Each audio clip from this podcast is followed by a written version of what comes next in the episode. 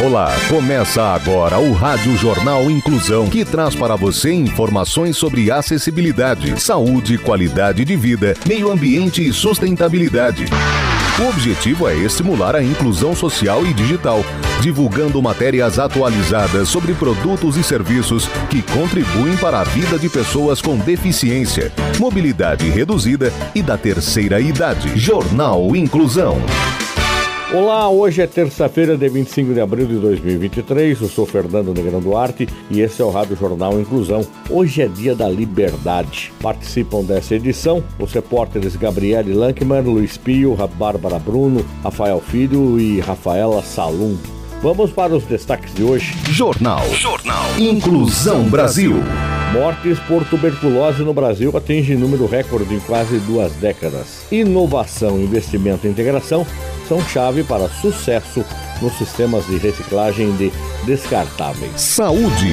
Mortes por tuberculose no Brasil atingem números recordes em quase em duas décadas. Detalhes com a repórter Gabriele Lankmer. A tuberculose mata 14 pessoas por dia no Brasil. Segundo dado recente divulgado pelo Ministério da Saúde, em 2021 foram mais de 5 mil mortes e em 2022 o país registrou 78 mil novos casos, cenário que motivou a criação da recente campanha nacional de combate à tuberculose. Segundo Olavo Henrique Leite, médico da Clínica de Moléstias Infecciosas do Hospital das Clínicas da Faculdade de Medicina da USP, a pandemia de Covid-19 foi um fator que aumentou os casos de tuberculose. O que a gente tem observado, provavelmente pelo impacto da pandemia e de uma certa forma pela desestruturação de muitos serviços de saúde, foi um certo aumento de casos da tuberculose.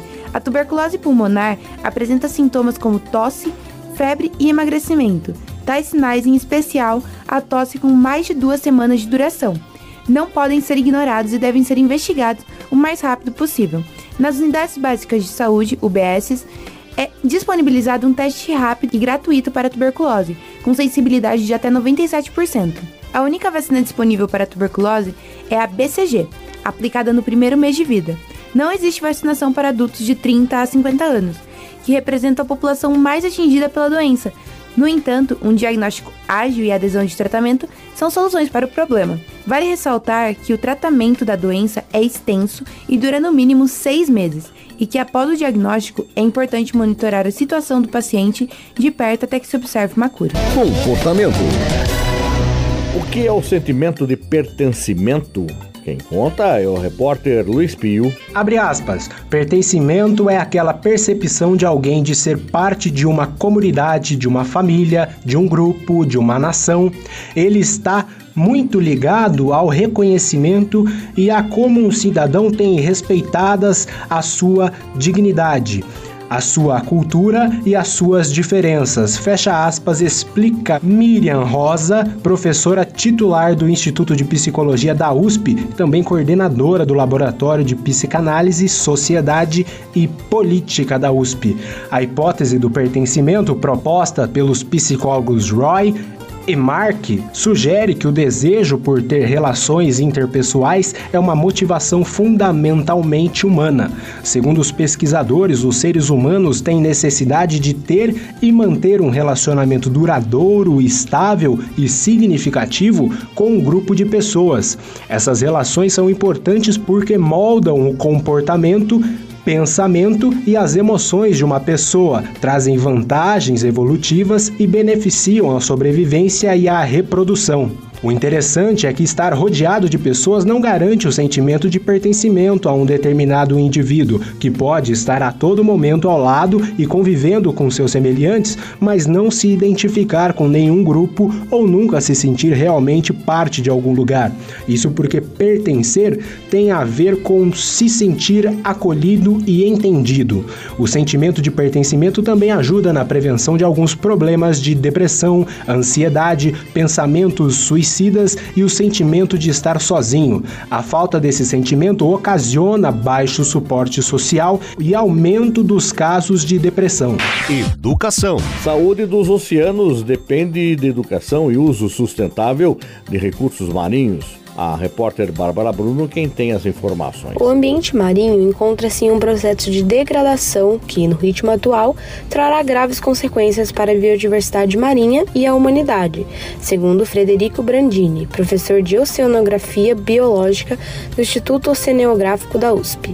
A ampla perda de saúde do oceano provém de um processo complexo e secular, de acordo com o professor. Infelizmente, mantemos uma relação de amor e ao mesmo tempo de desprezo pelo mar. Há séculos o ser humano usa e abusa de seus recursos, afirma. A caça e a pesca intensiva de mamíferos marinhos, por exemplo, tem a capacidade de exterminar a megafauna oceânica, de acordo com Brandini.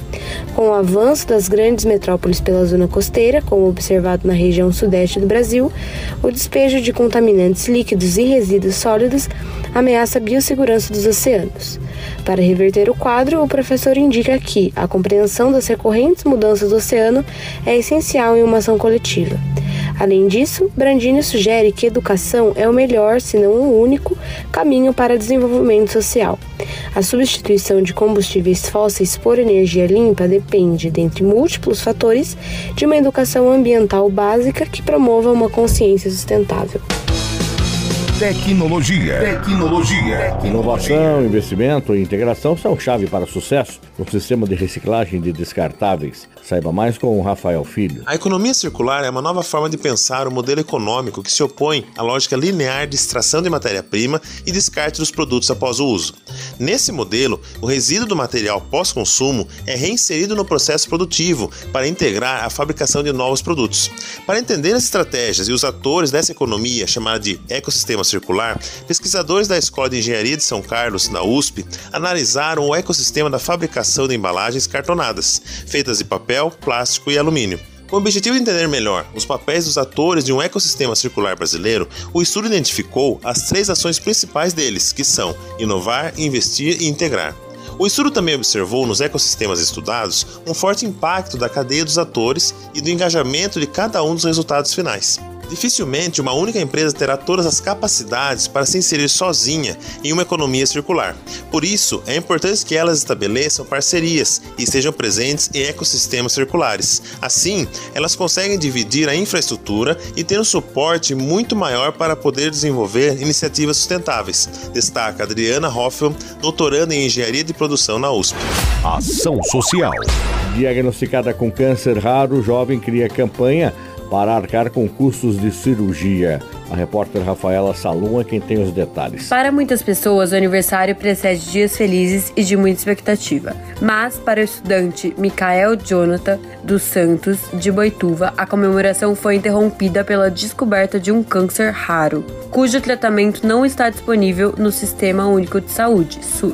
O câncer que acomete o jovem está localizado no peritônio, pele que recobre os órgãos do abdômen e provoca vômitos e dores abdominais. De acordo com os médicos que acompanham o paciente, Mikael precisa ser submetido com urgência a uma cirurgia citorredutora. O procedimento removeria o máximo possível de lesões visíveis acometidas pela doença, seguida de sessões de quimioterapia.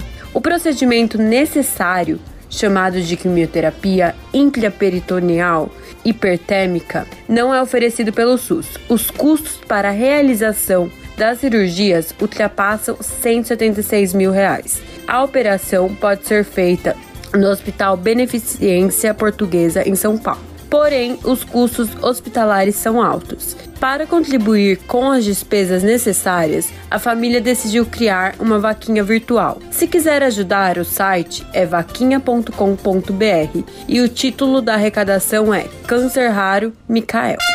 Jornal Inclusão Brasil. O Rádio Jornal Inclusão de hoje termina aqui. Você também pode escutar o Rádio Jornal Inclusão em formato de podcast no Spotify. Se quiser entrar em contato com a gente, envie um e-mail para radionews.br, repetindo radionews.br ou pelo nosso WhatsApp. O número é 15 99724 3329, repetindo 15 99724 3329. Obrigado pela audiência e até o próximo programa. Termina aqui o Rádio Jornal Inclusão, um projeto de extensão universitária da Agência de Comunicação da Universidade de Sorocaba. Jornalista responsável e apresentação, professor Fernando Negrão Duarte. Reportagens, Agência de Comunicação da Universidade de Sorocaba. Gravado no Laboratório de Comunicação da Universidade de Sorocaba, com edição de Douglas Vale e coordenação técnica de Luiz Rodrigues. Até a próxima edição.